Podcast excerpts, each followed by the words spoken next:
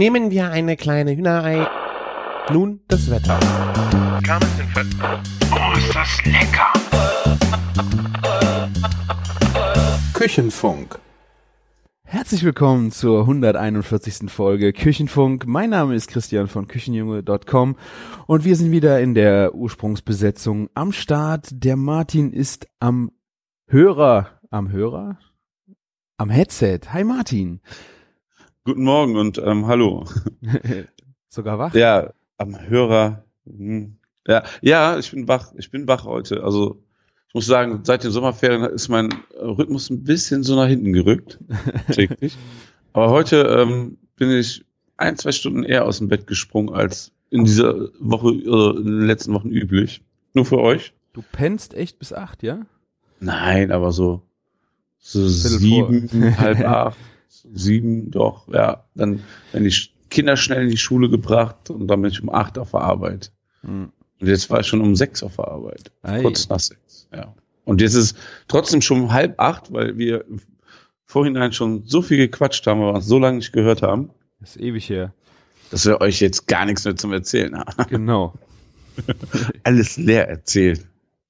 Nein. Nein, nein. Wir haben noch ein bisschen äh, Private Things erzählt und jetzt äh, Genau, jetzt kommen die Perlen. Jetzt kommt die, die kulinarischen Perlen kommen jetzt, genau. ja, kulinarische Perlen, also da habe ich direkt äh, Eingangsstory. Äh, das hat mich echt aus den Socken gehauen. Ich weiß nicht, ich glaube, ich habe es nicht in der letzten Folge erzählt, in dieser äh, Grafschafter Zuckerrüben Koch Kochschule, da war ja auch ein äh, ambitionierter Koch, der unbedingt in äh, ins Fernsehen anscheinend will und äh, ich verrate den Namen nicht, das wäre ja gemein. Hat irgendwie 100.000 Follower auf Instagram. Ähm, der am Tisch später bei uns saß und dann auch äh, darüber gesprochen hat, äh, dass er Fertigprodukte ja gar nicht so schlecht findet. Kann man ja mal sagen. Kann man ja mal sagen. Mhm. Aber dann echt, also da, da bin ich echt, ich habe, ich bin fast vom Stuhl gefallen, der dann erzählte, zum Beispiel der Kartoffelsalat von Hohmann, der wäre ja auch nicht schlecht, den könnte man ja auch schon mal verfeinern hier und da und dann wäre der ja ganz in Ordnung. Er würde da Käse drüber machen und den in den Backofen schieben und dann hätte man auch ein schönes Kartoffelgratin. Geile Tipps, oder? Ich bin fasziniert. Hast du, hast du sowas schon mal gehört? hast du so eine Scheiße schon mal gehört? Ganz im Ernst? Äh, betrunken? Wo, Nee, der hat nicht Tisch getrunken. sind ja auch Köche, die Alkoholprobleme haben. Nee, Ich will ihm nichts nachstehen. der ist 25 gewesen, der Typ. Aber hast du so eine Scheiße schon mal gehört? Hm. Selbst wenn ich das ge geil finden würde, dann würde ich das doch nicht Leuten erzählen. Oder?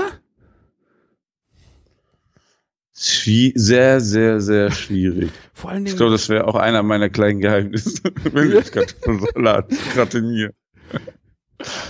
Ja. fangen wir so unsere Sendung an? Ja, sorry, das, das brennt mir die ganze Zeit schon unter den Nägeln. Ich wollte es nicht in der äh, letzten Sendung direkt so da dran Ah ja. dübeln, aber Eine, eine Perle der Kulinarik. eine Perle Fall. der Kulinarik. Ich Gratinierter Kartoffelsalat ist Kartoffelgratin. Dafür muss man aber ganz tief in, in den Backofen tauchen, um so eine schöne Perle zu finden. Ja, also es, es wird jetzt nur noch besser kulinarisch hier im Küchenfunk. Wir können jetzt äh, uns beruhigt zurücklehnen. Äh, egal. Aber mein Kaffee ist schon fast leer, also schwierig. Ach so. Nee, ich habe zum Ah. Glück die ganze Kanne hier stehen. Ich habe vor, vorgesorgt. Ah, du Fuchs. Ja, aber wir haben einige Perlen heute dabei, glaube ich. Wir haben so lange nicht miteinander gefühlt gesprochen. Ja. Ich, ich habe deinen letzten Podcast ähm, leider nicht gehört. Ach, Ich hab einfach keine Zeit. Und der Küchenfunk ist mir einfach viel zu wertvoll, dass ich den abends zum Einschlafen anmache Ah, und nach Schleimer. dem Schlaf. Schleimer. Ist so. Also dann will ich wenigstens wissen, was auch passiert. Mhm. Ist fest noch in meiner Zuhörenliste. Aber seit dem Urlaub, im Urlaub habe ich Podcast noch und nöcher gehört, aber ähm, seitdem. Welchem Urlaub? auch- ah. Welchem Urlaub, Martin? Ja, hier Kroatien ist so schon länger her, Ja. aber seit, seitdem, ey, ähm, ja, überschlägt sich das hier ja nur quasi gefühlt. Ja, dann hast du ja jetzt auch noch ein kleines Ferienhäuschen, ne? Da muss man ja auch äh, mal hin. Ja, das stimmt, ne? Noch diesen Monat und dann ähm, nageln wir das erstmal wieder zu für fünf Monate und dann fängt die S- Saison 2018 an. Hm? Äh, ich, bin, ich bin jetzt noch zweimal da und plane jetzt gerade fleißig die Grillstation, also die Außenküche. Hm? Das wird ähm, ein Fest, sage ich euch. Ja, das glaube ich. Hm. Hast du auf der, Ja. wie heißt die Grill, Spoga? Ja, auf der war ich. Hast Ja. du da äh, no, was Neues gefunden an oder was Besonderes, was du in deiner Außenküche Ähm, dübeln möchtest? Ah, Ich habe da viele schöne Sachen gesehen. Ich würde jetzt nicht sagen, dass ich was Neues gefunden habe, was ich da reinbauen möchte. Also ich, äh, so vom Konzept her will ich eine Grillplanscher gerne haben, ne? Mhm. ähm, einen Gasgrill, einen Holzkohlegrill und irgendwann soll da auch mal sowas wie ein Piefer einziehen. Aber das ist dann so ne? Hallo, was mit die Smoker? die- die Perle, ne? Nee, ähm, so Longjobs, also pass auf, ähm, mit Holzkohlegrill meine ich ja entweder ein Keramikei oder oder ein Ah. Kugelgrill, wo man auch halt mit so Longjobs machen kann, ne? Und ähm, der ein Smoker ist schon optisch, glaube ich, schon für den für den Parken ein Problem, weil die so so es ist Grillen erlaubt und es stürzt auch keiner und wenn ich Noch sehe, wie die Leute da grillen, ne? Also wie die ihren Grill an Nein, nein, aber wenn die Leute, wenn ich sehe, wie die Leute ihren Grill anmachen, ne, mit wie viel Qualm und hast nicht gesehen, ne, da wird die auch kein Smoker eigentlich stören vom ne, Geruch, aber ich denke mal so, man muss da so ein bisschen, also nicht dezent bleiben, aber also es wird, meine Außenküche wird auch nicht dezent, aber also es sollte halt nicht ganz so auswuchern. Ne? Ich habe ja noch den Träger, aber der bleibt ja erstmal hier. Und ja, ich suche von allen irgendwie was Schönes raus, auch womit die Leute auch von der Bedienung her einfach mit umgehen können. Ne? Ist ja auch wichtig, ne? leicht zu reinigen und so. Wenn da mal Freunde ein Wochenende sind oder Bekannte oder so. Und dann, Da bin ich mal gespannt, also weil wenn wir irgendwo Ferienhäuser waren und da war ein Grill dabei, boah, das, Ja. die Dinger waren so äh, am, also runtergerotzt und scheiße sauber gemacht. Also ich weiß nicht, manche Leute gehen damit echt richtig mies um, weil Ja, aber guck mal, das ist ja auch immer so, der Grill ist ja in einem Ferienhaus immer so ein Ding, was da hinten steht, da schmeißt einer mal Kohle rein und dann, äh, weißt du, die grillen und am nächsten Tag interessiert sich keiner mehr dafür. Bei uns soll das ja schon ein bisschen mehr im Vordergrund ja. stehen. Ne? ich hoffe, Und- dass das funktio funktioniert. Sollen ja auch, sind ja auch grillaffine Leute und wenn die Leute einfach den so hinterlassen, ne, wie sie ihn vorgefunden haben, ne, die müssen es nicht Picobello Spülmaschinen blitzeblank machen, sondern einfach so ähm, mal mit der Bürste drüber gehen und so, dass alles Ja. in Ordnung ist. Ne? Dass ich den zwei, dreimal im Jahr wahrscheinlich grundreinigen muss, das ist mir jetzt schon bewusst. Ja. Ja. Ja. Aber ähm, ja, die Planungen laufen.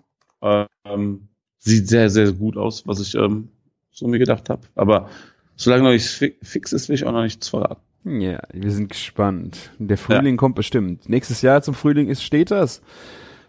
Ja, ab April. Also die, die Außenküche wird quasi über den Winter gebaut. Und ähm, ja, Nice. wir machen dann die, die Grand Opening quasi. Sehr gut. Das Anfeuern, äh, anheizen. Hm. ja, irgendwie so. Angrillen sagt man ja auch nicht mehr. Ne? Das Sagt man ja nicht mehr. Man hört ja gar nicht mehr ja auf das- zu grillen. Ganze Jahr. Ja. Ja, sehr schön. Aber du warst auch noch woanders, ne? Ich habe im letzten Folge, äh, die musste ich ja alleine aufnehmen. ja Da warst leider, du, leider. Da warst du ein bisschen in Spanien, hä? so ein bisschen. Ich habe dich ein bisschen vermisst. Ja, Wär auch- ein bisschen Wäre auch neidisch. nicht so, wäre so ein bisschen gar nicht so schlecht für dich auch gewesen, bestimmt. ähm, wir waren in Teruel. Teruel ist so ähm, nicht weit weg von Valencia. So anderthalb, zwei Auto, äh, Busstunden, würde ich mal sagen. Ähm, und ist im, im, so im Gebirge und das liegt so auf 1300 bis 1500 Metern. So landschaftlich ist da einfach so gut wie nichts, außer dann so alle paar hundert Meter mal ein Baum oder ein Gebüsch. und viele Serpentinstraßen. Also unser Busfahrer habe ich nur noch Fernando Alonso genannt am Ende. Und wir wurden eingeladen, um uns dort äh, die Haltung, die Produktion und ähm, am Ende das Endprodukt auch anzugucken. Von Von, was? Aero, von Also- Aerosano. Aerosano ist so ein äh, ähm, spanischer Schinken- und Fleischlieferant. Und ähm, die haben, also ähm, die halten dort in diesem Gebirge halt die Tiere. Aerosano heißt ähm, saubere Luft. Und das ist halt das Besondere halt dort, dass diese Luft eben halt sehr, sehr klar und rein ist. Und das ist eben halt auf 1300 bis 1500 Metern. Und ähm, das Tier, was da am meisten ähm, also von der Population herkommt, ähm, auftaucht, ist das Schwein. Also, Ja, ne, weil die halt sehr viele Schweine züchten. Und da kommt ein Schwein auf 10.000 Quadratmetern. Ne? Du Was? kannst, du kannst dir vorstellen, äh, ja, kannst dir vorstellen, wie viel da los ist. Du fährst wirklich von ein, einer Produktionshalle zur anderen bist immer ein, zwei Stunden unterwegs gewesen. Ne? Also wir waren den ganzen Tag im Reisebus, diesen wahnsinnigen Busfahrer. Das hört sich sehr verlockend an. Ne? Und es sieht einfach so ein bisschen aus, ich weiß nicht, ob du das äh, Videospiel kennst, Red Dead Redemption. Mhm. So einfach so, so einfach Steppe äh, irgendwie im mittleren Westen, so in ähm, hier in den USA. USA, so, ne, einfach, es kommt die ganze Zeit nichts. Also, also du hast schon ein paar Berge und so, auch echt schöne Ecken dabei, wirklich, wirklich schön, ne?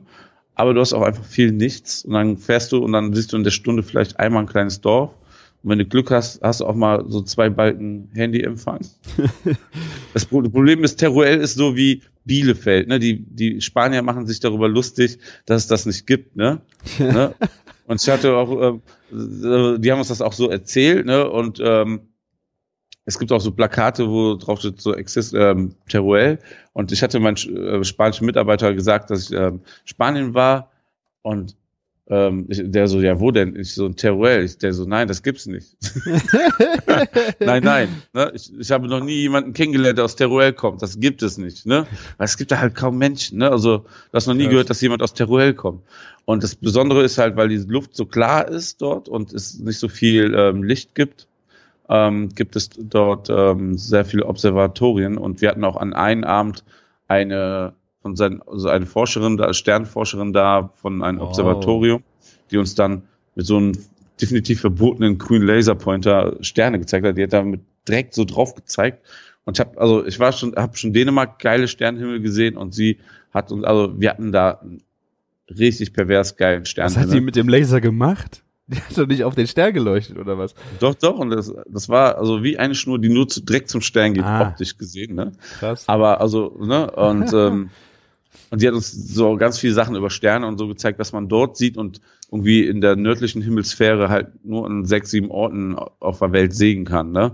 So, die hat uns andere Galaxien und so einen Scheiß gezeigt. Ne? War schon sehr beeindruckend. wo Martin, aber das, das stimmt, ja? Oder habt ihr einfach ein bisschen viel Gin gesoffen? Es war eine Kombination aus beiden. Aber es war, war, war schon, also die wollten damit halt auch demonstrieren, weil das kannst du zum Beispiel, was du da sehen konntest, zum Ja, größten ja. Teil auch einfach nicht mal in den Alpen sehen, ne? Wenn du in den Alpen bist und so, ne? Hat sie gesagt, ne? Ähm, wie klar Krass. dort die Luft ist und ne, was das für ein besonderer Ort ist, um Tiere zu züchten. So war dann halt die Brücke der Hersteller. Ah, okay. Man muss sagen, ähm, die uns eingeladen haben, Aerosano ist nur einer von 80 Firmen, das ist so ein Verbund und ähm, die machen Jahresumsatz von 500 Millionen Euro. Und das Krasse halt dafür war, also wir waren jetzt so die erste Gruppe, die die überhaupt eingeladen haben und rumgeführt haben, ähm, weil die jetzt, ähm, also die haben Produktion und die verdoppeln die fast nahezu, ne, ihre Produktion, weil ist ja auch genug Platz dort. Und ähm, die brau brauchen neue Absatzmärkte. Die, die produzieren momentan für Spanien, Frankreich und ähm, Italien und die wollen halt jetzt den kompletten Rest von Europa erobern. Und ähm, der CEO und der Besitzer von diesen ganzen Firmen, also Mitbesitzer, waren die ganzen drei Tage mit dabei. Also von so einem Mhm. riesen Unternehmen, ne? War schon sehr beeindruckend. Und ähm, damit man sich wohlfühlt, haben die halt mitten ins Nichts, davon gibt's ja davon ganz schön viel, eine riesen Golfanlage mit Golfclub und Golfhotel gesetzt. Ne? Alles alte Gebäude, die wieder aufge Nur für euch? Nein. Hm, genau. Und ähm, die hatten auch, ähm, was geil war an dieser, dieser Golfclub-Anlage, das ist halt so gemacht, dass die Firma so Präsentationen machen kann oder auch Business-Events und eben halt, es gibt einen Showroom, wo dann nur all deren Produkte stehen.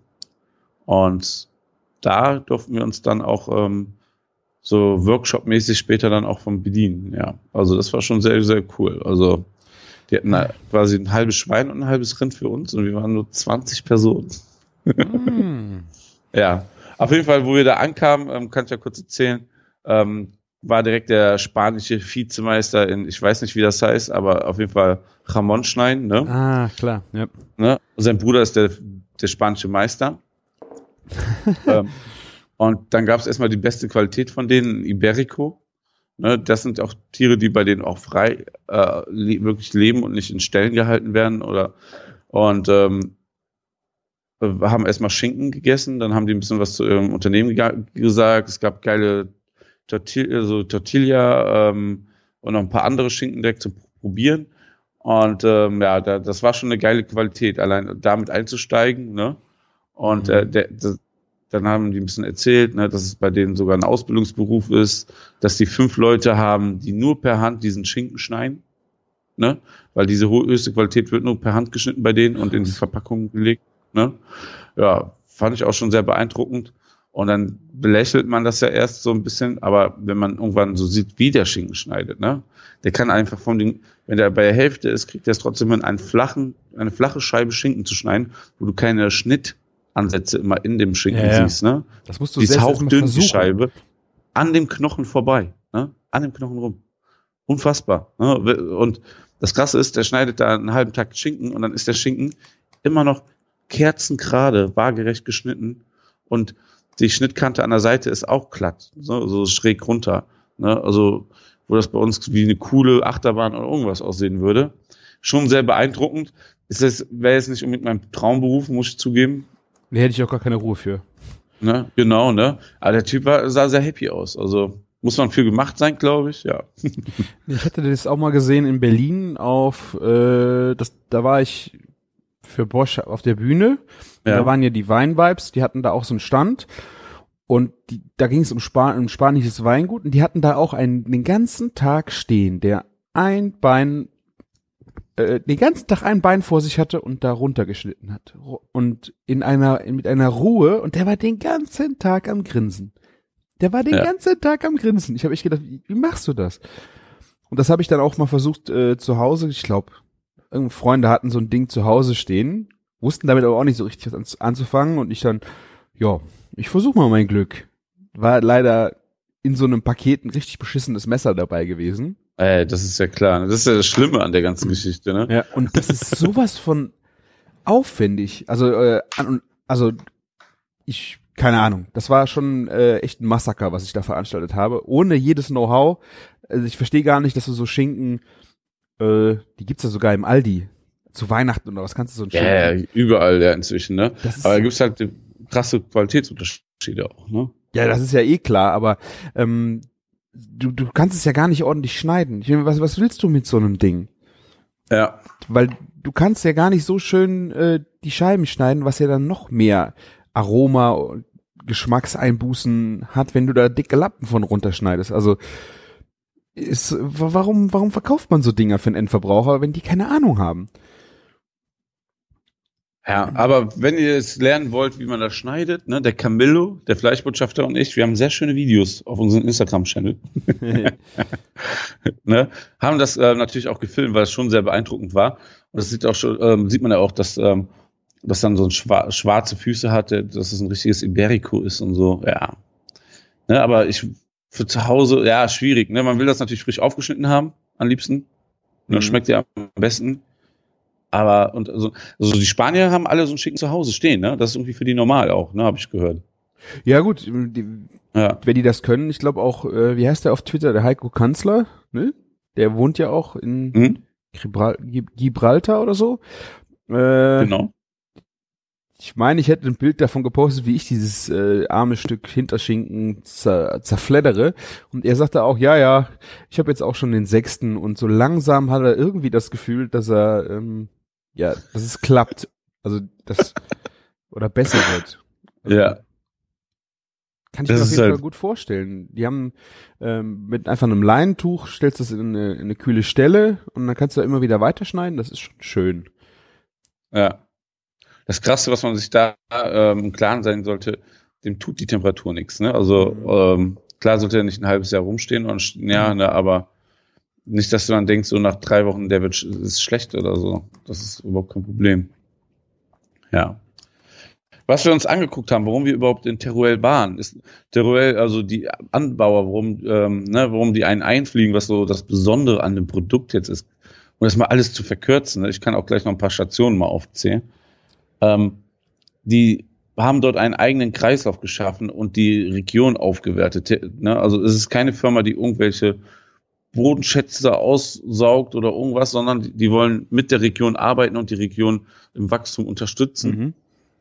Das heißt, ähm, die, wenn die, wenn die einen neuen Schweinestall aufmachen oder irgendwas, dann ähm, gibt es einen Prozentsatz von aus dem Dorf, nächstgelegenen Dorf, von Menschen, die die ausbilden und einstellen, ne? Mhm. dass sie mit den Leuten arbeiten und jetzt nicht die Leute, die Arbeitslosen aus den, aus der, aus den Städten ins, aufs Land holen. Ne? Die wollen mit der Region wachsen, also so eben halt mit den Leuten, die auch dort wohnen. Und ähm, zum Beispiel von den Schweineställen, die Gülle geht an die ganzen Bauern. Ne? Und die sagen, die haben die ganze Zeit immer gesagt, wir haben Farben, wir bauen das selber an. Und wenn wir dann so ein bisschen nachgehakt haben, waren es schon Bauern, die selbstständig sind und dann so Verträge mit denen haben und das für die au- auf, also anbauen. Ne? Also die bauen alles in Bioqualität an, das ganze Futter. Und Mhm. Düngen das dann halt mit dem Schweinedung von ihren Ställen. Ne? Und ähm, das Futter kommt dann auch wieder an Futtermühlen von denen. Das sind auch alles getrennte Firmen dann immer. Daher kommt dann dieses, ich weiß nicht, wie heißt sowas, wenn 80 Firmen zusammen sind, Consulting, ist was anderes. Ne?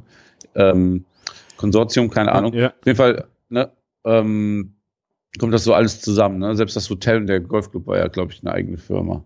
Ja, auf jeden Fall, ähm, dann haben die ihre eigenen Futtermühlen, dann verteilen die das Futter, die stellen das Futter auch, also diese Farmen, die das anbauen, die lagern das und dann wird das just in time zu den Futtermühlen gebracht und diese äh, werden, daraus werden Pellets hergestellt, eben halt für die Jungtiere, für die schon etwas älteren Tiere, für die Mütter, Tiere, Muttertiere und so, also immer das passende Futter und das wird dann eben halt zu den ähm, Zuch- Zuchthöfen und so gebracht und in Mastbetrieben.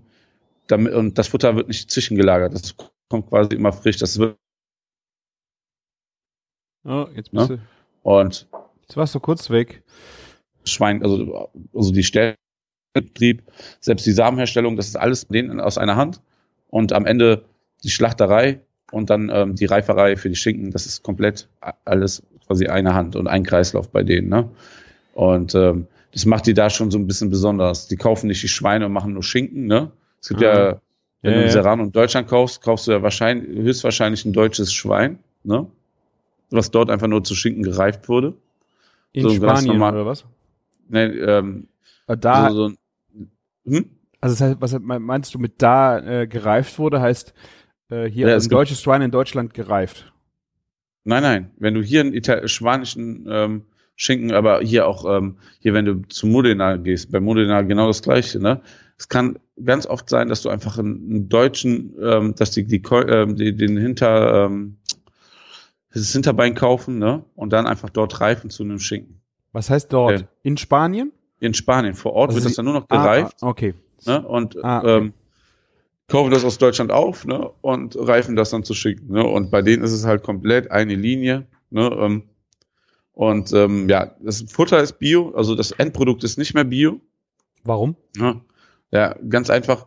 Ähm, beim, am Tag zwei, bei, wo wir die Schweine angeguckt haben, haben die uns anderthalb Stunden zu, zu einem Parkplatz gefahren. Wir steigen aus dem Parkplatz aus, eine riesige Halle, unfassbar groß, ne?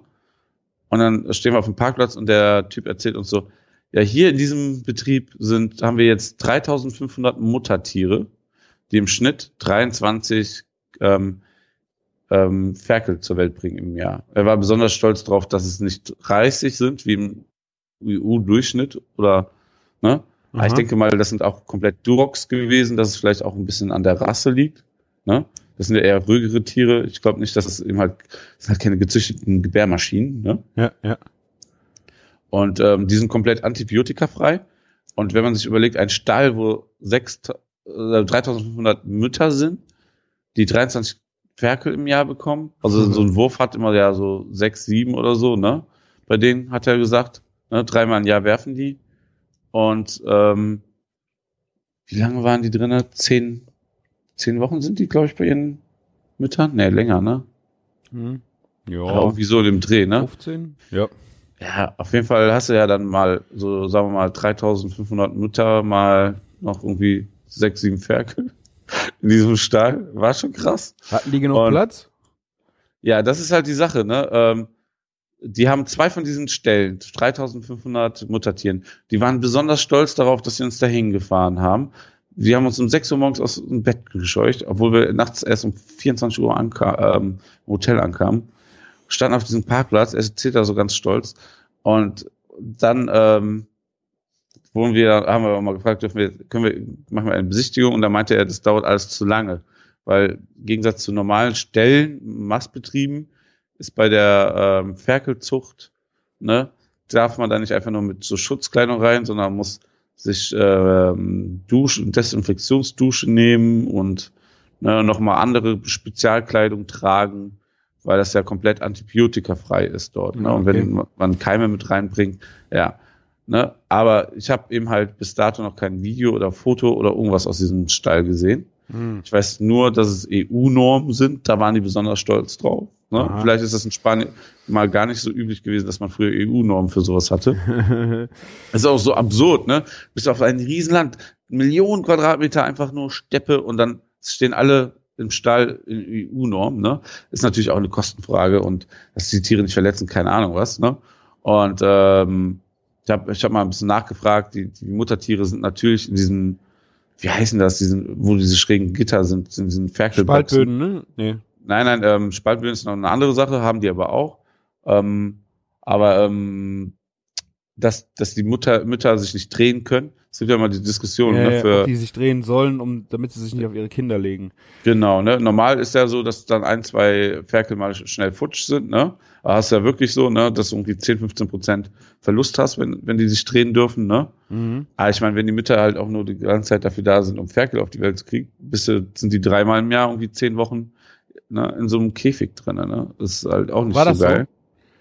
Ja, ja, ist so. Ich habe das genau Ah. umgedreht formuliert, natürlich die Frage. ne? So, nee, nee, den Ferkeln passiert nichts, alles gut. Nicht so, ah, beruhigt. Na, aber man, ist halt auch eine Sache, ne?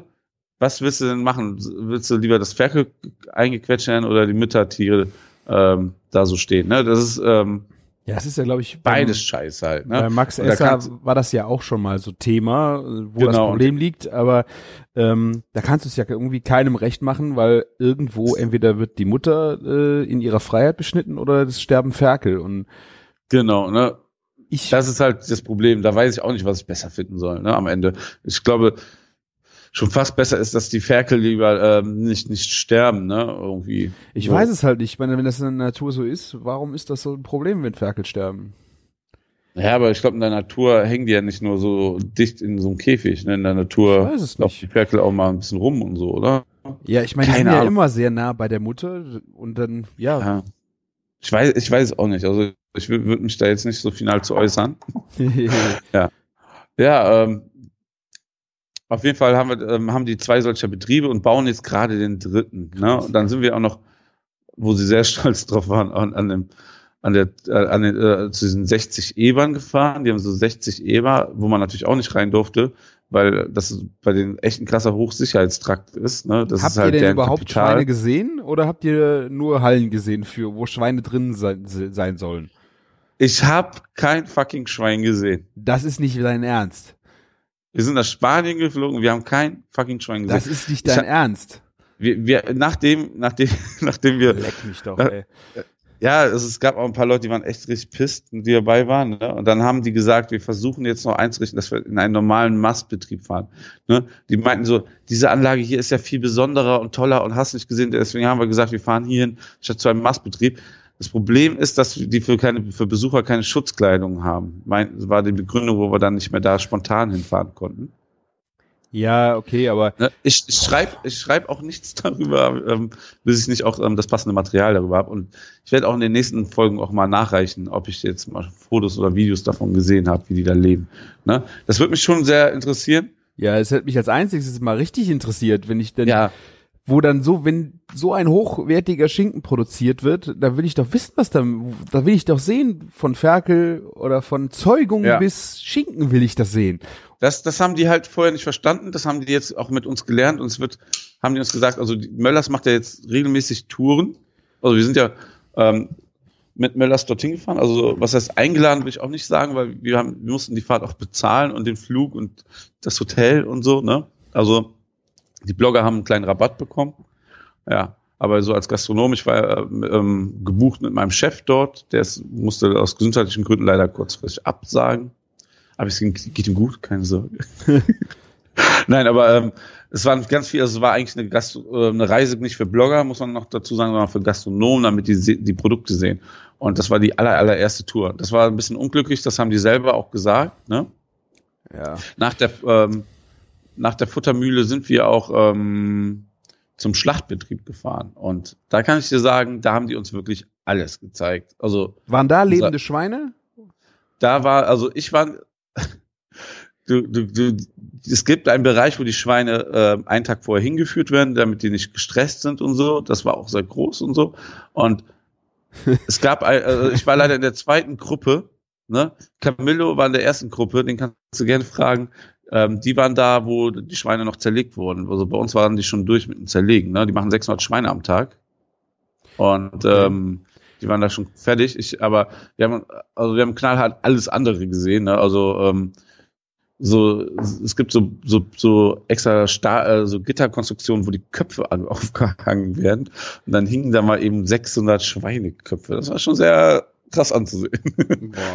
Aber so, ja, und ähm, die haben uns dann alles da halt gezeigt, ne, wie die Tiere auseinander zerlegt werden, ähm, die einzelnen, also wie die Schinken vorbereitet werden, ähm, die, die Rücken, also der Lummer vom Schwein, der, der wird gepresst und gewürzt.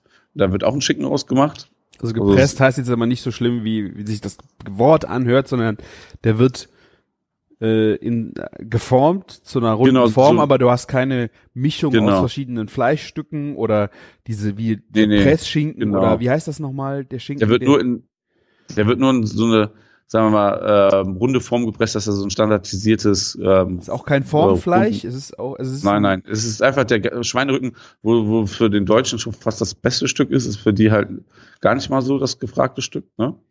Das ist wie beim Kochschinken, das haben wir Ja. beim äh, Max Esser auch gesehen. Ähm, damit der einfach immer eine schöne runde Form hat, wird der in diese Form ge gedrückt, Genau. aber es wird nichts geklebt oder sonst irgendwas. Genau. Das gibt eigentlich kein, kein leckeres Wort dafür, ist aber ein ganz, es ist einfach nur eine, ein Verschönerungsvorgang, der keine äh, ekligen Aspekte hat. Genau. Also, Ja. Ja. Das haben wir uns angeguckt und das war auch echt ähm, Tutti da, also das war echt ein Riesenbetrieb und ähm, da, da lief auch alles echt gut. Also hast, also hast auch ein gutes Gefühl gehabt. Ähm, wir, waren, wir waren bei der Mitarbeiterkantine dann Mittagessen. Gab es dann halt so geile Sachen wie Schweineohren und sowas. Ähm, Hm. war, war echt gut.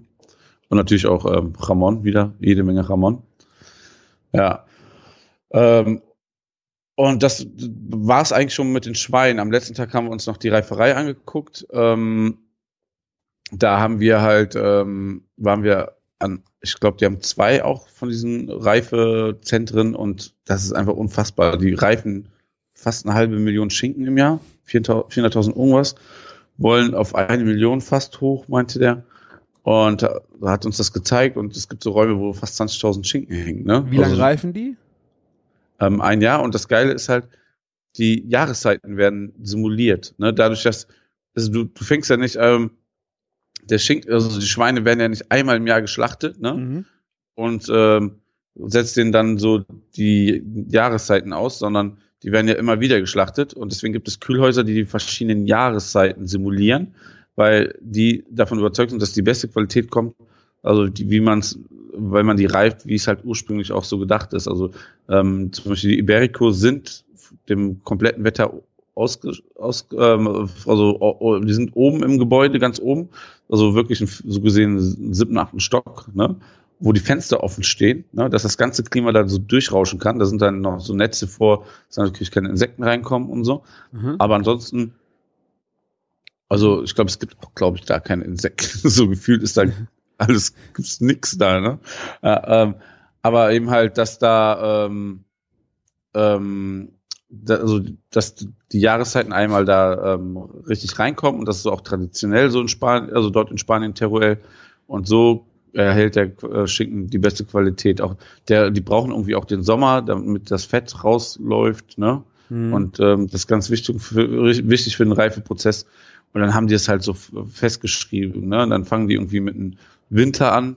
Ne? Dann kommt das Frühjahr. Ne? Also ich glaube, Winter geht 120 Tage, dann 60 Tage Frühjahr. Dann gibt es irgendwie einen Sommer. Dann gibt es noch mal ganz kurz quasi eine Kälteperiode im Sommer. Und dann kommt der richtige Sommer. Und dann kommt der Herbst. Und danach ähm, wird, ähm, mhm. wird dann ähm, der Schinken weiterverarbeitet. Und das, das haben die... Ähm, das sind riesige, riesige Hallen mit unfassbaren Mengen Schinken. Und du guckst das so an und der CEO erzählt dir das alles so, so stolz und so und dann fragst du ihn so, so na, fast eine halbe Million Schinken. Sind Sie der größte Produzent von Schinken in, in Spanien? Dann sagt er so, oh, wir sind irgendwo so bei Platz 30. Krass. Und Platz 30 ist so ziemlich krass, weil du die Dimension siehst. Und er hat dann auch gesagt so, Spanier isst halt acht Kilo im Durchschnitt im Jahr, ne? Und dann so kommen dann auch die Mengen zustande, ne? Und die produzieren für ein Prozent aller äh, des spanischen Bedarfs. Ne? Und wie alt sind denn die Tiere, die geschlachtet werden? Ähm, bei den Sch Schweine werden fast ein Jahr. Ich glaube, die feiern keinen Geburtstag. Da habe ich aber auch gerade nicht so aufgepasst. Aber wo sind die Tiere denn von äh, von Ferkel bis äh, ein Jahr? Ja, da, da gibt es halt diese Mastbetriebe, die wir uns nicht angeguckt haben. Das ist ja das Problem. Die hätten wir uns auch angucken können. Da ist auch nicht so ein Problem mit Duschen und hast du nicht gesehen, ne? Ja. Und ah, okay. ähm, da waren wir halt nicht. Ne? Und ähm, das haben die auch als Fehler einfach in dieser Tour gesehen, dass wir das nicht gemacht haben. Super, ähm, stehst vor einer Halle, wo du dich rein darfst. Ja, ja. Ach, auch die Futtermühle, muss ich sagen, war jetzt nicht interessant, ne? Nee. Die wollten halt, sind halt besonders stolz, dass sie das alles selber und so just in time und so machen, ne? Und ähm, in der Futtermühle war dann halt so ein Zentrum, wo man auch eine riesen Karte gesehen hat, wo ganz Teruel abgebildet ist und so wirklich auf ganz Teruel ab verteilt sind dann halt diese, diese ganzen Sachen, ne? die, die Bauernhöfe, wo das Futter angebaut wird, Schweine, Ställe, ne? hier die Muttertierstelle und all sowas und die weiterverarbeitenden Betriebe. Ja, ne? also die haben sich da ein riesen Netzwerk aufgebaut und wenn du eigentlich wenn dir ein LKW in Teruel entgegenkommt, dann ist es eigentlich auch immer ein LKW von denen. Ne? So gefühlt, ne? Es ist wirklich da. Und äh, ja, jetzt kommen wir mal zu, zu den Rindern, weil bei den Rindern ist es noch eine ganz andere Nummer. Das ist ein, äh, wir haben die Rinder am aller, allerersten Tag besucht. Der erste Tag war so Rindertag quasi, äh, wo, wo wir angekommen sind. Das war ja gegen Vormittag. Wir sind um drei Uhr irgendwas mit dem ICE losgefahren hier in Köln. Ähm, irgendwie morgens um sieben geflogen in, in Frankfurt nach Valencia. Und ähm, waren vormittags schon dann, waren wir im Tal auf so einer Farm, wo dann die Muttertiere mit den äh, äh, Jungen stehen, ne, die Rinder. Das ist eine Mischung zwischen Black Angus und einer heimischen Angus-Rasse. Boah, den Namen konnte, konnte sich auch wirklich keiner von uns merken. Fällt das aber auch gerade nicht ein. Ja, die standen halt im Tal rum ne? Und die werden dann, das war auch schon quasi Almabtrieb, ne? Und das ist, die, die gehen dann, die werden dann halt im Frühjahr in die Berge gebracht. Ne? Mhm. Also in der Region muss man auch sagen, obwohl es Spanien ist, ab Oktober liegt da Schnee, ne? Wow. Also, ja, hat er uns zumindest erzählt, ne? Also, ähm, und im Winter wird das auch ganz schön hoch. Es, wir sind auch an so einem Skifahrort vorbeigefahren und so. Also, ne, da muss schon ordentlich rund gehen. Ja, und die werden halt im Frühjahr hochgefahren und dann sind wir auch dahin gefahren zu den größeren Tieren und die waren ja auch schon langsam dabei, diesen Almabtrieb zu machen. Bei der, also, äh, bei der Menge Rinder muss man allerdings sagen, und bei den krassen Distanzen dort wird es mit einem LKW gemacht. mhm. Also nicht so wie in den Alpen, ne? Und ähm, ja, das sind auch ganz schöne Brecher an. Äh, so, das hat schon so ein bisschen was auch von diesen spanischen Stieren von der Optik schon. Ne? Mhm. Also und ähm, die laufen da alle in den Bergen einfach so rum. Die habt ihr aber ja. dann gesehen. Ihr habt also ein die paar haben wir Tiere gesehen. gesehen. Wir waren, wir waren, ähm, wir haben uns den Tieren genähert. Die waren sehr neugierig, ne? Mhm. Aber alles gute Zeichen, ne? Die waren sehr ruhig. Und das ist einfach eine geile Landschaft gewesen, ne? Weil die wirklich da frei rumliefen. Die waren, da, da gab es auch mal irgendwo, hast du gesehen, so, so Holzzäune irgendwo mal, aber die konnten sich frei bewegen. Also ne, es gab auch immer an jeder Kurve immer ein Riesenzeichen, Achtung, Rinder. Ne? weil sie können einfach da in diesem ganzen Gebiet sich bewegen. Und dann war da auch eine braune Kuh dabei. Dann haben wir gefragt, äh, warum ist, warum ist das eine braune Kuh? Und dann meinten die, das ist einfach von einem Nachbarn rübergelaufen. Ne? Also da, da können die dann auch nichts machen. Ne?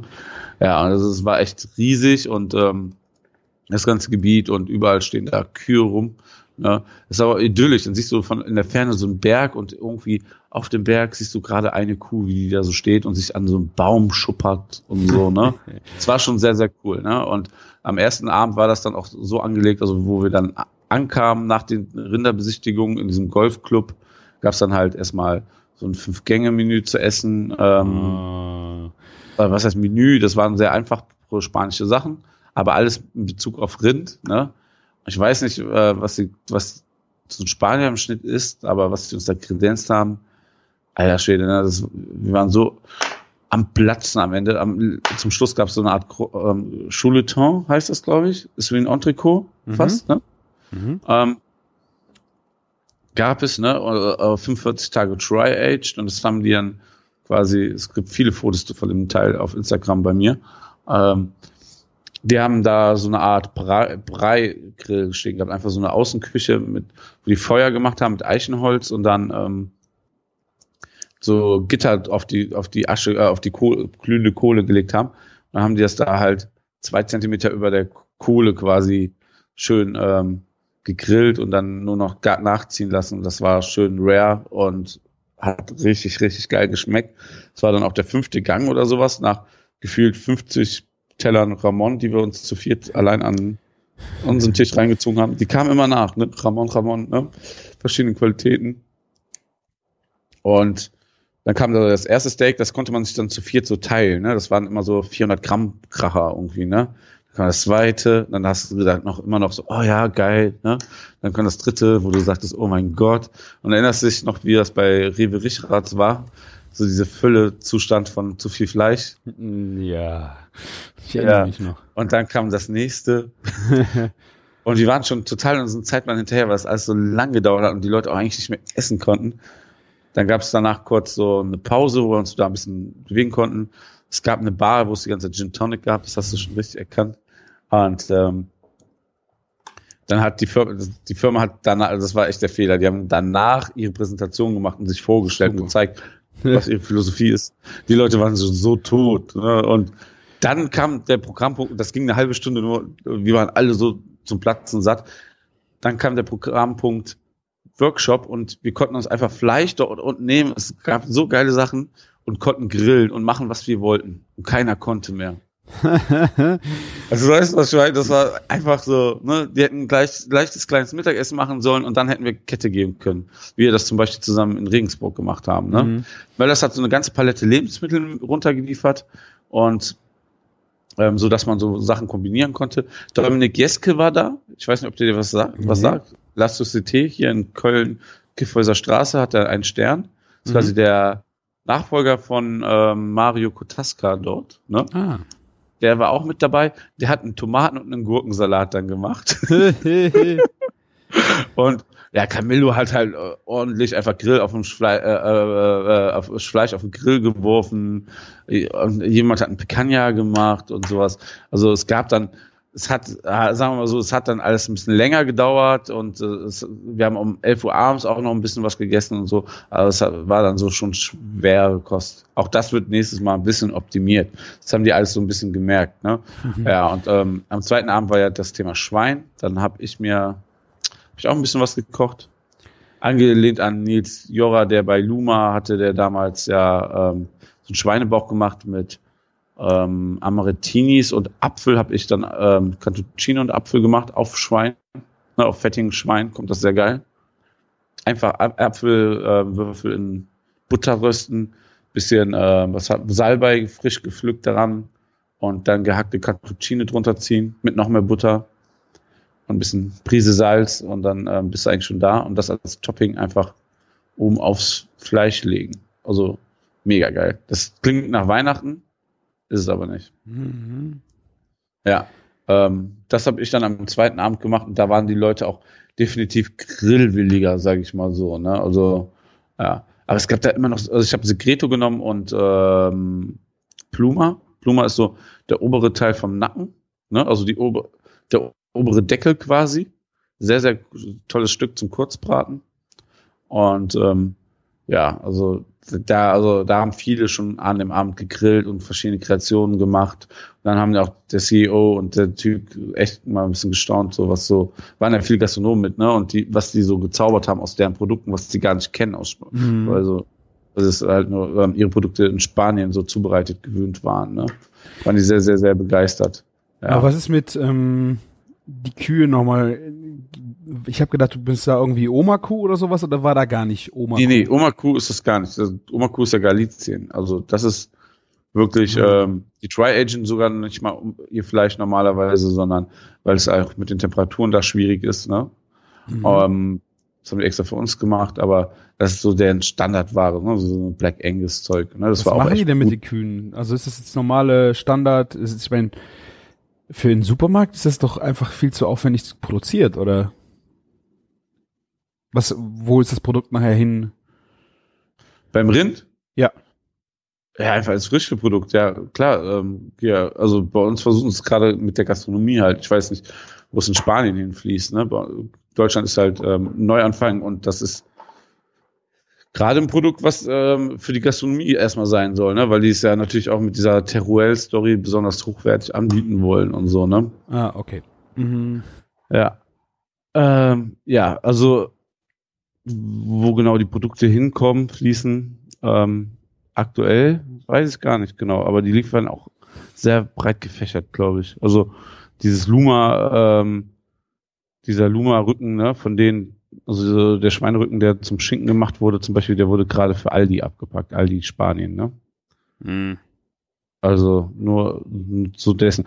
Ja, von der also von der Fütterung her und Verarbeitung und von diesem Gebiet mit der frischen Luft und so waren das schon gute Produkte. Auch der Schinken, ne, von der Qualität war sehr hochwertig. Ne? Der, die Sache ist halt, äh, was die aber auch gesagt haben, so, es gibt ganz, ganz kleine Betriebe, die dann vielleicht nicht diese, diese Haltung haben, aber dieses romantische von, also Ibericos, von denen sind ja auch äh, ähm, ähm, draußen, ne? Bei den ähm, geht das gar nicht wegen diesem Zertifikat anders, ne? Aber ähm, bei den ganzen Durox und so, was die haben, ähm, bei den anderen meint er, muss man sich nichts vormachen, das ist alles Stahlhaltung. Haben die Spanien. auch. Ja. In Spanien? Äh, naja, Ja. also Der, der irgendwie meinte er, muss dann, muss dann auch der, der Preis ja noch, also das ist halt auch eine Preissache, ne? Was die auch gesagt haben, ne? Für die Gastronomie, ne? Ähm, mhm. naja. Naja, ich glaube, ich wäre auch äh, ausgeflippt, wenn ich kein einziges, also ich habe, wenn ich kein einziges Ich- Sch- Schwein gesehen Das hätte. ist ich, einfach, ich wäre für mich ist es absolut, also für mich ist das immer noch ein ganzes, so das Unding an der ganzen Reise, ne? Also, du fliegst nach Spanien und, ähm, ja, Schinken war lecker, aber wo kommt das Schwein jetzt eigentlich her? Ja. Nee, das geht echt überhaupt nicht. Da äh, wäre ich, glaube ich, echt ausgetickt. Ja. Ich hoffe mal, ich krieg noch irgendwie was nachgeliefert und werde euch berichten. Also, naja. Ja, aber das will man doch selber sehen. Ein Video zeigen. Ja, hallo, klar, so ich weiß, was Kacke. du meinst. Ich habe den auch direkt ges gesagt, ne, ähm, baut da beim dritten Besucherzentrum bei diesen Muttertieren, ne, äh, äh, bei den Muttertieren, bei diesen äh, Stationen, einfach so ein kleines Besucherzentrum ein. Also das muss ja nur so ein Ding sein, wo man mal durch eine Scheibe gucken kann. Ne? Ja. Und gut ist. Ne? Das hätte uns schon allen viel geholfen. Ja, aber auch in so eine Tour einzubauen, wenn die, wenn da Iberico frei rumlaufen irgendwo, dann kann man da auch hinfahren. Das ist doch, das ist doch Ja, also eben mal hinfahren ist in diesem Teruel-Gebiet, das kann auch mal vier Stunden sein. Ne? Das, aber also, zu einer Getreidemühle äh, Ja, Mühle fahren, weißt du? Ich weiß, was du meinst. Ja, das, das haben die auch am Ende ähm, eingesehen. Das, ne, ähm, ich hoffe, äh, die machen ja jetzt öfter Touren. Ne, ähm, vielleicht kann ich auch mal berichten, dass die das ja auch endlich mal gesehen haben und die anderen Jungs sagen mir Bescheid. Hm. Ja, das fand ich auch sehr, sehr seltsam. Ja, aber okay. Aber die Qualität und also vom Geschmack her war alles sehr gut. Hat mir gefallen. Das Land ist hat dann irgendwie doch was Schönes. Der Gin war am zweiten Abend alle. Die haben dann irgendwoher italienischen Erdbeergin besorgt. Alter Falter, das, das war schon ähm, grenzwertig, aber irgendwann ist das an einen auch egal. Fies, ja. Ja, Naja. Dann kommen wir Ja. mal äh, vielleicht zu einem Ja. Schwein, das ich äh, auch gesehen habe. Ich, hab, äh, ich war jetzt auch ein paar Tage in Holland im Urlaub. Sehr, sehr guter Übergang. Ja. und äh, habe von meinem eigenen Schwein äh, Fleisch mit in den Urlaub genommen. Ähm, wir waren da mit Freunden und ich habe die ganze Tiefkühltruhe voll und muss da einfach auch mal Sachen draus verarbeiten. Und äh, von, wann, ich- von wann ist das Schwein denn? Wie lange kann man denn sowas halten? Ja, das ist ja jetzt auch schon zwei Jahre her. Ja, Also es sind deswegen jetzt, kam mir so der Gedanke. das sind ja. jetzt so die Teile. Ähm, ich habe auch noch von den anderen Schweinen noch Teile da drin. Zum Beispiel die Okay. Blutwurst, die ich da noch mit hatte, die ist auch schon, die müsste ja jetzt sogar schon z- drei Jahre äh, alt sein. Scheiße, ist das lang her. Ähm, Das ist quasi fried aged. Fried Aged, ja super. Patent anmelden, bam. ähm, ja, es ist immer noch äh, super zu essen. Vielleicht äh, nimmt das natürlich in der Qualität ab. Ähm, aber so viel ist jetzt auch nicht mehr da. Was noch da war, äh, war eine Porchetta. Eine Ja. Bauchrolle. Und ich hatte das, ich glaube, letzten Winter das erste Mal gemacht. Wer in Italien über die Märkte schlendert, äh, hat da wie die Hähnchenwagen haben die in Italien diese Porchetta.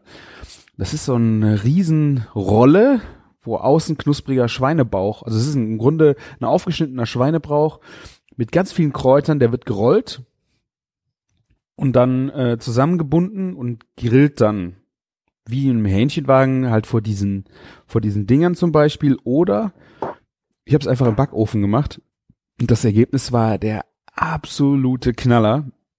Bei meinem ersten, bei meiner ersten Porchetta hatte ich das Problem, ich habe ziemlich Thymian, Rosmarin, Knoblauch äh, in den rohen Bauch, ähm, Mhm. also gehackt alles reingelegt, habe das dann eingerollt und dann habe ich die Temperatur nicht gekriegt. Und dann hast du, ich weiß nicht, ob du das schon mal gegessen hast, wenn du so Rosmarin und Thymian nicht weit genug gegart ist, dann hat der noch sehr viele ätherische Öle drin. Ja, ja, ich weiß Und genau, das was du wird- meinst, ja. Das wird total fies im Mund. Also wenn Ja. du das dann aufschneidest, also das Fleisch war gar, aber die ganzen Kräuter waren halt nicht richtig gegart. Und dann hast du halt so einen unheimlich ähm, penetranten, störenden Kräuter, ähm, gerade von diesen Hartholzkräutern nenne ich sie mal. Ist nicht so ein Basilikum, der einfach dann weich wird, sondern bei Rosmarin oder Thymian hast du dann so ein, diese ätherischen Öle, äh, die dann noch voll da sind. Ähm, das war echt, das war leider echt nicht so das Erlebnis. Und dieses Mal bin ich hingegangen, habe das Ganze auch so ein bisschen mehr, äh, ich habe es auch äh, Porchetta alla Küchenjunge genannt, weil ich so ein bisschen den deutschen Spießbraten mit reingebracht habe und äh, gebratene Zwiebeln. Gebratene Zwiebeln, Knoblauch und ja. dann halt die Kräuter in der Pfanne auch vorher mit ähm, gegart habe und das habe ich dann eingerollt. Und das war wirklich äh, von der Aromatik her der Knaller und ich habe auch glaube ich noch nie so eine crunchy Schwarte hinbekommen wie auf auf dem Ding. Das war eine richtig du- geile Sau. Hast du, hast du die vorher noch eingelegt, die Schwarte, oder gar nicht? Nee, überhaupt Also, nichts. Das war wirklich der Ja. Bauch, der Bacon. Den kann man sich, müsstet ihr mal, äh, wenn, zum, wenn ihr zum Metzger geht, einfach Bauchrolle, glaube ich. Äh, Sagt, was ihr vorhabt. Äh, das, das klappt dann eigentlich, denke ich, ganz gut. Ja. Ähm, dann äh, habe ich den, ähm, die ganzen Kräuter, wie gesagt, mit den Zwiebeln da drauf gepackt, äh, gut Salz draufgegeben, eingerollt, zugeknotet und dann, ich glaube, zwei Stunden mit Rinderfond ähm, in einer geschlossenen, in einem geschlossenen Auflaufform, ähm, ja, im Backofen bei, ich glaube, 160 Grad, erstmal nur gegart und später den Deckel runter und dann für die Kruste oben drauf richtig Gas Ja, gegeben okay. unterm Grill. d- genau, aber dadurch, dass du am Anfang diese Feuchtigkeit quasi dazugegeben hast, Genau. kriegst du halt ge die geile Kruste hin, ne, am Ende. Ja. Ja. Also der war komplett schön durchgegart und hat dann einfach nur noch die Hitze äh, on top bekommen. Das war total wabbelig, die Schwarte oben drauf und ja, wie du sagst, danach kam dann halt echt der ähm, der Crunch oben drauf. Das stelle ich mir auch geil vor, wenn du das auf so ein so ein Rotisseur-Ding auf dem Grill machen würdest. So, das wäre Ja. bestimmt auch fit. Also ich habe erst gedacht, dadurch, dass er ähm, am Anfang halt in dem Sud lag, Ja. ähm, wird das schwieriger, weil es einfach zu viel Flüssigkeit ist. Aber es hat echt super funktioniert. Das ist Sieht äh, auch geil aus. Ich habe das Bild gerade geöffnet auf Instagram. Ja, Sehr, sehr schön. Wow. Ja, wie lange, wie lange hast du insgesamt? Also drei Stunden Zubereitung? Ja, zweieinhalb. Ich glaube, zwei Stunden war es äh, im Saft, äh, im Backofen und dann nochmal, ich glaube, es ist eine halbe Stunde. Ich habe es dann äh, einfach in eine Auflaufform gelegt, dann haben wir noch ein bisschen Kürbis daneben gepackt und dann kam eigentlich nur noch Hitze vom Grill Ja. obendrauf. Ich war ja mega glücklich, dass wir da überhaupt ähm, einen Grill, äh, einen Backofen hatten, weil das ist in holländischen Ferienwohnungen echt sehr selten. Und bei uns jedenfalls, Genau. wenn wir da sind, meistens hast du so eine ganz kleine Mikrowellenähnliche Einheit, wo die mini klein ist, wo du, glaube ich, drei oder vier Aufbackbrötchen reinbekommst. Du, das, was du meinst, ist ein Mini-Backofen. Das ist ein Mini-Backofen. Heißen so, okay. Ja, ja. Also völlige- Oder Mini-Heißluftofen oder so. Ja. Wir haben beides nicht. Ja, wenn man das vorher Ist weiß, ist ja auch gut. Ja. Zum Glück, äh, wie gesagt, Freunde waren da, die hatten halt über dem Kühlschrank, das war so halb hoher Backofen, der auch Mikro, äh, Mikrowelle war, aber der hat auch richtig schön Hitze gebracht. Äh, Okay. Grill war drin, ähm, das war richtig schönes Gerät. Und danach, ähm, nach, nachdem du den aufgekrustet hast, war alles drinnen völlig nicht mehr schön? Oder ging noch? Ist ja nicht mein Backofen. Oh oh. nee, also Ja. Die Freunde sind ja noch länger da. Ich weiß nicht, ob die. Ich glaube, Pyrolyse hat er nicht. Aber ich hoffe mal, dass äh, es nicht so schlimm war.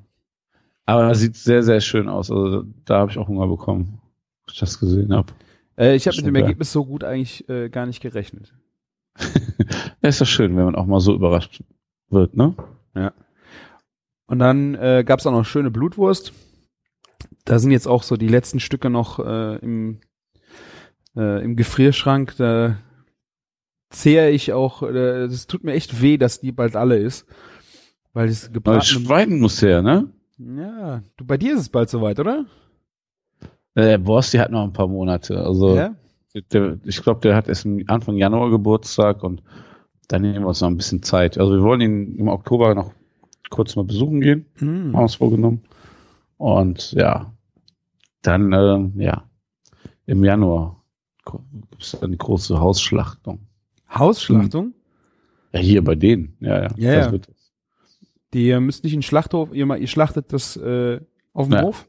ja, Cool. Ah. Ja. irgendwie so, wenn ich das richtig mitbekommen habe, ja. so ist es geplant. Ja, bei unseren Schweinen war das jetzt leider nicht auf dem Hof. Äh, wir sind halt in, in eine Metzgerei gefahren, wo das, äh, wo die Schlachtung, also das Töten passiert ist und dann Zerlegung äh, wieder auf dem Bauernhof. ah, cool. Ging Ja, dann halt nur, äh, ich glaube, ja, Ich frage mal nach, nicht, dass auch, äh, vielleicht ist es auch so. Dann, es aber, ist halt nicht so einfach, äh, ja, das auf dem Ja. Hof zu ich machen. weiß nicht, wie das so im Sauerland ist. Welches Schwein? Ja. Hier war kein Schwein. Das Schwein, oh, das ist keine Ahnung, das, äh, Ja. das ist hier in zwei Hälften gefallen und äh, Ja, der, das sind auch irgendwie, glaube ich, das ist schon ziemlich krass. Der, für jedes Tier braucht er auch so eine Genehmigung und Ja, der ja, muss die klar. anmelden. Ja. Hast nicht gesehen. Ja. ja, ja, schon ziemlich heftig. Nee, aber wir werden die auf jeden Fall ähm, in der Wurstwerkstatt von ihm. So ist das Projekt auch entstanden. Er hatte erst die Wurstwerkstatt und dann die Schweine. Ja. Ja. Ja, aber ähm, Ja, macht Blutwurst. Frag mal, äh, ich weiß ja nicht, was ihr mit dem Schweinekopf macht, weil man braucht ja viel von dem äh, Galert, ähm, Gelatine aus dem, also der Kopf ist dafür sehr prädestiniert, dass du den halt Ja. mitkochst und die ganzen Schwarten vom Kopf äh, damit reinpackst. Aber Blutwurst, der absolute Knaller, ey. ja, da muss aber auch jemanden dabei haben, der das kann, ne? Ja, aber ich, äh, ich meine, habt ihr keinen Metzger dabei? Oder wer macht, wer zerlegt das? Also ich würde mir das nicht zutrauen, äh, so ein Schwein zu zerlegen, ohne das vorher mal gemacht zu haben.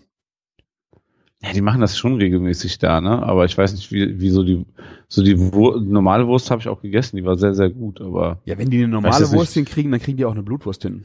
ja, gut. Frag, äh, frag mal. Also, Ja. Vielleicht klappt das ja. Ja. ah, sehr, sehr fein. Hm. Ja, und dann Ja. äh, waren wir in Holland auch in Alkmaar, habe ich dir ja äh, die Instagram-Story geschickt bei dem Käseladen, bei dem alten. Ja, genau. bin ich wieder reingestolpert. Wobei, ich muss jetzt sagen, der, der ganz alte Käse, da hast du mir jetzt auch noch mal was mitgebracht. Der ist echt lecker, aber du kannst davon echt nicht so viel essen, ne? Der ist so, Absolut nicht. der ist so krass. Ich bin jetzt äh, eine Ticken jünger gegangen. Ich glaube, ich habe, der ist fünf Jahre alt, also die Hälfte an Zeit. Ja. Ähm, den finde ich noch ein Stück weit gefälliger. Vielleicht ist der andere Käse, du hast ja gefragt, von welchem äh, Ja. Tag das war, ob das immer noch der, der alte ist oder ob der, äh, Was waren der letzte 13 Jahre oder so? Das war 13 richtig schon. krass. ja, Oder wa- was, was war das denn? 2001 oder so, ne? Oder 2003? Nee, 2003 war das, glaube Ja. ich. Und ich weiß halt nicht, ob das immer noch der ist, den er dann da vertickt. Ähm, den allerersten, den ich davon hatte, fand ich auch noch äh, ge gefälliger. Das waren auch, meine ich, mehr an den zehn Jahren dran. Ja, genau. Aber der wird jetzt schon echt crazy vom Aroma. Ja, ich habe ich hab den auch, ähm, wir, wir, wir haben ja einen Burger-Workshop hier gegeben. Mhm. Ähm, bei Brennwagen. Brennwagen hat jetzt so ein Event, ähm, Event, wie soll man das nennen? Ja, so eine Eventhalle und ähm, so eine, da machen die so eine Grillschule drin. Ne? Mhm. Ja, aber es gibt in zwei Wochen auch nochmal einen Grillkurs dort, also einen Burger-Workshop.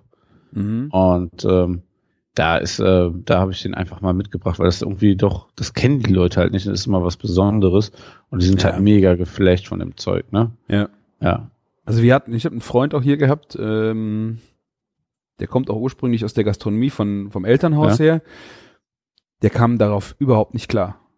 Der hat echt gesagt, das ist, äh, was sind das für ein, Sch- für ein Schwachsinn? Das macht man doch nicht mit Gouda und Gouda hat doch damit, der kam, das war echt geil. Der, der hat sich den ganzen Abend nicht mehr eingekriegt äh, über das Zeug, weil er irgendwie dachte, hey, Ja.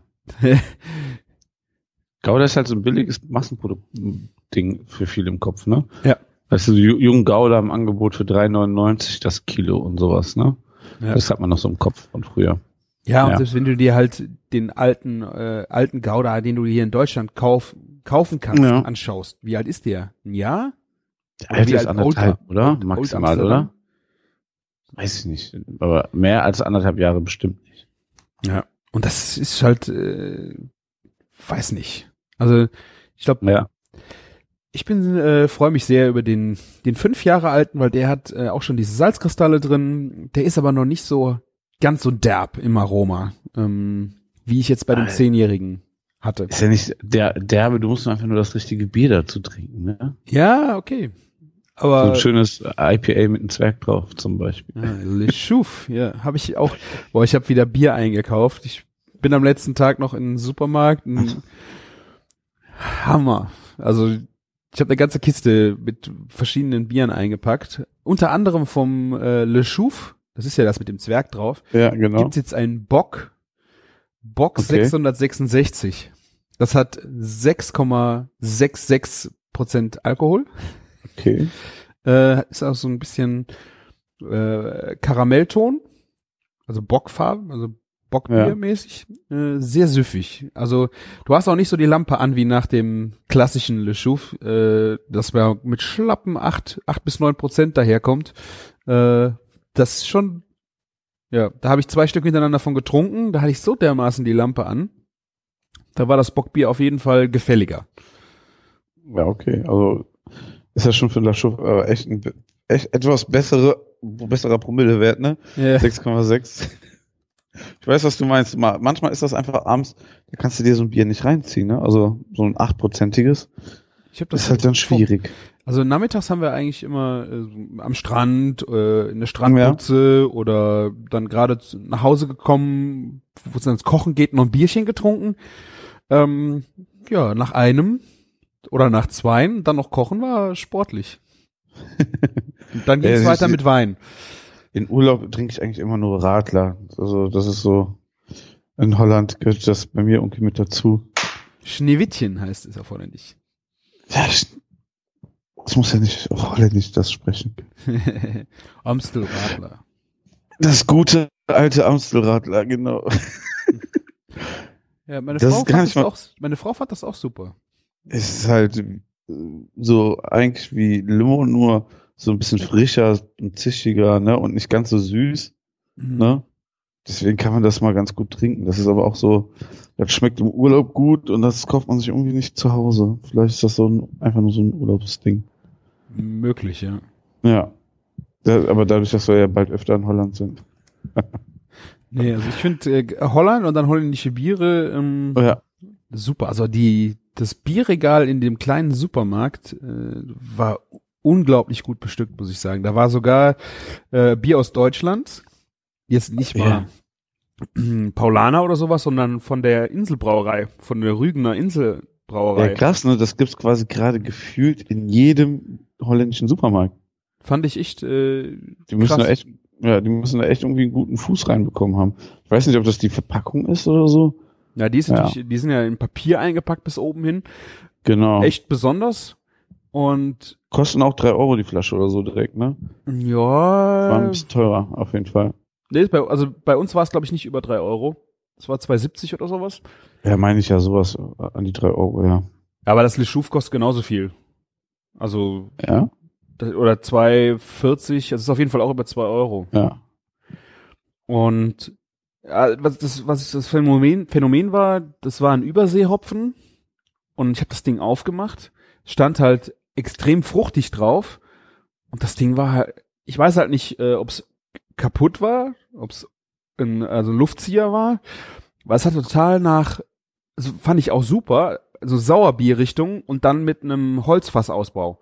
So ein bisschen dieses ähm, Okay. so Whisky-mäßige. Es stand halt was hast extrem, du, was, äh, das müsste ja eigentlich ein IPA, wenn es Übersee heißt, dann war es wahrscheinlich einfach extrem fruchtig, sollte es eigentlich ein IPA sein, oder? Ja, es ist, er sagt, ich habe mit denen dann auf Facebook äh, geschrieben, weil ich frage, ist das jetzt, Ja. gehört das so? Ist das ein, ist das ein Sauerbier äh, oder nicht? Sie haben mir jetzt äh, gesagt, sie schicken mir mal zwei Flaschen, wie sie, wie es sein sollte. Ich habe noch eine Flasche von dem in Holland gekauft, mit nach Hause gebracht. Ich werde das mal quer verkosten. Ja. Aber das war wirklich, ich, ich habe das Bier leider weggekippt, weil ich mir, ich war mir echt nicht sicher, ob's Im war oder ob's so gehörte, weil es hat, das Problem war, es hat mir geschmeckt, ich wusste aber nicht, ob es eine gute Idee ist, es auszutrinken. Oh nein, ja, ich weiß, was du meinst. Dann hat man schon ein komisches Gefühl. Dann kann man es auch nicht mehr genießen eigentlich, ne? ja. Ja. Hast du denn mal aufs MAD geguckt? ja, das war noch 2010 oder was halt, also es war, äh, warte, ähm, 19, Das- Entschuldigung, Ja. es war Oktober, Ja, aber genau. zum Beispiel, wenn es so ein IPA-mäßig sein soll, ne, zum Beispiel, ne? Dann ein IPA baut ja schon nach zwei, drei Monaten ab. Ne? Wenn das jetzt Ja. in Holland rumsteht ein Jahr, dann kann es sein, dass von der Frucht einfach nichts mehr da ist. ja. Ich habe weiß so langsam bei mir zu Hause auch das Problem. Ich habe so viele geile Biere zu Hause. Die sind jetzt aber auch teilweise schon über ein Jahr alt, ne? Oh, Martin, kauf dir mal eine ordentliche Limo, dann trinkst du die als Radler, Geile Idee. ne? Ich mache jetzt einfach so, so einen Instagram-Channel auf, wo ich irgendwie hier, äh, wie heißt nochmal das eine aus diesem Kloster, das habe ich auch noch zu Hause, ähm, Äh, Ach. Aus Holland oder was? ja, aus Belgien, das beste Ach, Bier ja, der ja, ja, Welt. ja, ja, ja. Westfleterin Ja. mit, mit Sprite für mich. Ja. Ja. Ich bin gespannt. Craft Beer Radler ist dein neuer Instagram-Account und äh, Ja. du trinkst. Dann machst du eine, es gibt doch äh, eine iOS-App für Gin, äh, Gin Tonic, wo du, Ah, okay. ähm, wo du zu Gin, zu allen möglichen äh, Gins dann äh, die passenden Tonics empf als Empfehlung bekommst und dann auch noch Gin Ventory oder sowas heißt die App. Äh, hat mein Ah, okay, ist auch mal ein guter Tipp. ja, hat Ja. mein Schwager äh, mir mich draufgebracht. Äh, super geil. Da gibt es ähm, zum Beispiel dann, wo du noch eine Prise Salz dann noch dran tun sollst oder dann Wacholder dazu oder Cool. wo du halt noch Ja. Gewürze dran packst, die dann einfach super nochmal einen Aroma-Boost geben. Und äh, das machst du dann einfach für Craft-Bier und machst Limo-Empfehlungen zu den einzelnen Craft-Bieren. Ja, Wahnsinn. Ja, sehr geil. Also falls du mir die App bauen kannst, wäre ich da sehr happy. Ja, liefer erstmal so die ersten bisschen äh, 30 Content, ja. Ja. und dann äh, machen wir da was. Lass uns nach dem Westfleterin mal sprechen. Und dann gucke ich, ob das Projekt Zukunft hat. okay, dann meldest du dich, ja? Ja. Ja, aber hier äh, kurz zum Gin, ne, was ich bei Gin sehr krass finde. Es gibt ganz viele, also was ist ganz viele, aber äh, ist mir so aufgefallen, einige Bekannte aus meinem Freundeskreis, die mit Kulinarik, so sagen wir mal, gehobenen Weingenuss oder Craft Beer oder so nichts am Hut haben. Die sind jetzt einfach einmal so voll beim Gin mit drinne und machen genau das, was hier von dir der Freund dann so macht, so hier der, zu dem Gin passt das Tonic Mhm. und da passt besser Rosmarin zu als Gurke. Und ne, ich, ich mache jetzt auch meinen eigenen Gin mit so und so viel Gewürzen und, und ähm, angesetzt mit dem und dem Wodka und so. Was geht denn jetzt ab? Also das war jetzt nicht nur einer also aus meinem Freundeskreis, wo ich dieses Jahr das mitbekommen habe. Ja. So, dann denke ich so auch, okay. das ist so wahrscheinlich für die, die gerne mal was trinken und ähm, irgendwie mal was anderes erleben wollen oder so. Ja, ich glaube, jeder Ja, hat ja einfach so Gin, das, ne? ja, jeder hat einfach so ja auch sein äh, Ding, wo er gerne, was Ja. ihm schmeckt. Und da, da muss es einfach nur Klick machen, egal bei was es ist. Ja, genau. Aber so irgendwie bei Gin ist mir das echt aufgefallen, ne?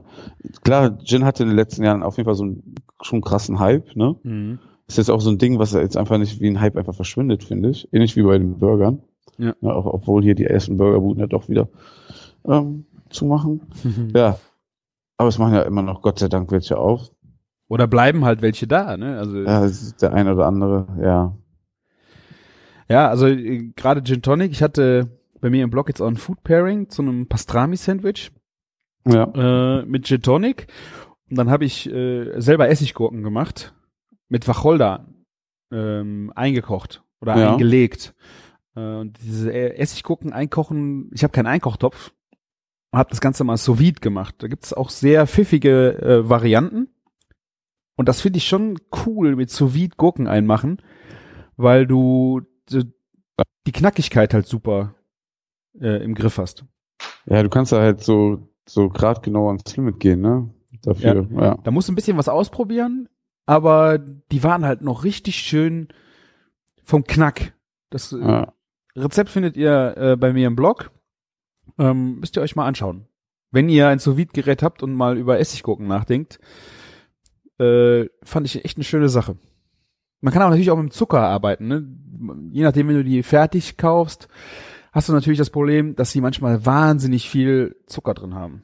Oder Süßstoff, noch schlimmer. Oder Süßstoff. Ganz oft ist da Süßstoff drin. Also bei fast allen Fertigprodukten so muss man drauf achten, ist immer Süßstoff drin. Mhm. Und das hat den Grund, weil Süßstoff billiger ist als Zucker. Ja. Nichts anderes. Hat, damit man nach dem Komma dann noch 0,000 irgendwas besser kalkulieren kann, machen die da Süßstoff rein. Ganz schlechte Idee. Also eigentlich schon wieder die Discounter schuld dran, ne? Hm. Könnte man so sehen. Wie uncool. Ja.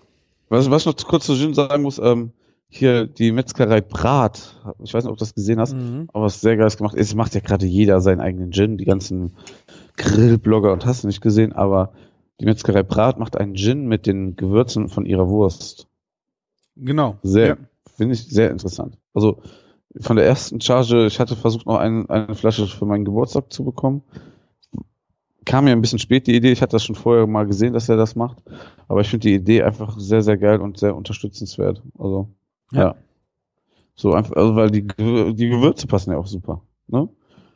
Und Ja, klar. ähm, ich, bin, einfach- ich bin einfach sehr gespannt, was da für ein Produkt rauskommt. Ja, und ich guck mal, dass ich beim zweiten Batch vielleicht dabei bin. Ja. Ja, wir haben ja noch, Dauert ja noch eine, eine so. WhatsApp-Gruppe von unserer Paris-Reise, da hat er das reingepostet. Da gingen auch direkt die Bestellungen los. Ich hatte, äh, ich hatte noch so viel Gin Ah. zu Hause, dass ich jetzt äh, nicht gezuckt habe, aber ja, ich würde ihn auch mal gerne probieren. We weißt du, was der kostet? Hat der was geschrieben? 35 Euro? Ja, 30 Euro, ist also ja- sind klassischer Preis dafür, ne? Ja, das ist ja der, wirklich der klassische Preis dafür, ja. Ja, sehr schön. Ja, ich würde sagen, äh, wir haben jetzt schon wieder viel zu lange gemacht. Ich muss jetzt nämlich auf die Arbeit. Ich bin schon zum Glück auf der Arbeit. Sehr schön. Ich muss ja nur noch zwei Häuser weiter, dann bin ich da auch. Ah ja. Aber äh, noch eine kleine Podcast, eine kurze Podcast-Empfehlung. Äh, es gibt was Neues vom Sven vom Kulinarikast. Der, der war bei dem Bastard, bei dem anderen Sven, im Nachricht 1 Podcast und die haben zusammen gekocht. Die haben eine zwei Stunden Sendung gemacht. Ähm, ja, wer nur mal einen Sven hören will, einfach mal rüber zu Nachricht 1 switchen. Ich verlink's. Der, äh, ja, kann sich die Folge ja mal anhören. Werde ich auf jeden Fall mal reinhören. Also bin ich mal gespannt. Schon lange lang nichts mehr von Sven gehört. Ja, ist krass. Der hat, äh, ich glaube, wie viel hat er jetzt? gesagt? 25 Kilo abgenommen? 15, 20, 25, keine Ahnung. Also der ist ja äh, da voll im äh, im Abnehmen dran. Und ja, wer das äh, kannst du mal akustisch hören, weil es geht nicht nur um Abnehmen. Äh, es geht auch wieder sehr schön um Rezepte. Ich glaube, die haben zusammen eine Kartoffelsuppe gekocht und danach Pizza. Und wer einfach nochmal den Sven hören möchte, Einfach mal rüberschalten. Sehr schön. Ja. Ja, sehr cool. Es hat mich sehr gefreut, dass wir es nochmal geschafft haben, wir zwei Bede. Ja, doch, doch, das war jetzt auch mal wieder überfällig. Ich, Ich denk, hoffe, das groovt sich jetzt wieder mal so ein. ja, wir müssen noch. Wir haben ganz vergessen Chefkoch. Ja. Oh, oh, oh, schnell, komm, das machen wir noch schnell. Das Zack, machen wir zack. noch schnell, sonst, äh, das, wenn ich ja jetzt einen Partner habe, mit dem ich drüber reden kann, sollten wir das auch gerade tun. Ich Ja. habe schon einen. Ja, fang an. Ich habe noch keinen. Ein äh, Streuselapfel-Blechkuchen wie bei Oma. Ja, hört ja ganz Das hört- an. Hört sich auch manierlich an. Ist, äh, die Oma kann auf jeden Fall backen. Sieht alles äh, aus wie bei meiner. Ah, meine Oma hat, äh, glaube ich, einen Hefeboden gemacht. Hier ist Backpulver drin, aber ansonsten keine äh, obskuren Zusätze in dem Rezept. Mehl, Butter, Zucker, Backpulver, Vanillezucker, Eier und Äpfelchen für den Boden und für die Streusel Mehl, Butter, Zucker. Was will man mehr, würde ich sagen. Ja, das ist auch so fast das. Also, wenn du jetzt noch Walnüsse dazu packst, dann so ein, ist es so ein Kuchen ungefähr, wie ich ihn auch ähm, zu meinem Geburtstag erst neulich hatte. Ah. So, ich schick dir mal mein Rezept und ähm, sag dir mal schnell, was es ist. Und zwar Hühnerbrühe im Schnellkochtopf. Da Echt? ist ja Geil. direkt richtig krass, so direkt im Thema, das, was ich mir eigentlich auch für diesen Winter vorgenommen habe. Einfach einen Schnellkochtopf mal anzuschaffen. Habe ich immer noch nicht gemacht. Heute sind, äh, gestern sind die Petromax-Pfannen gekommen, also Gusspfannen für die Arbeit und als nächstes kommt jetzt der Schnellkochtopf. Ja, und ähm, reinkommt ein Suppenhuhn, zwei Karotten, Knollensellerie, Lauchstange, Zwiebel, Pfefferkörner, Piment, Salz, Liebstöckel, Lorbeerblätter, etwas Currypulver, finde ich jetzt so nicht ganz gewöhnlich, aber der Rest passt sehr gut. Und wie lange braucht das Ganze? Halbe Stunde? Also so bei äh, das Huhn gewaschen und in Schnellkochtopf legen, Gemüse schneiden. Also Vorbereitung halbe Stunde und dann 90 Minuten im, 90. Schnell, ne, im Schnellkochtopf. Ja. Aber mit dem Gemüse? Ja. Okay. Also ich habe, wenn du die Küchenfunk-Folgen gehört hättest, hättest du jetzt mitbekommen, dass ich ja jetzt auch im Schnellkochtopf ex experimentiert habe, weil ich von einer Freundin einen, die hat ihn hier vergessen.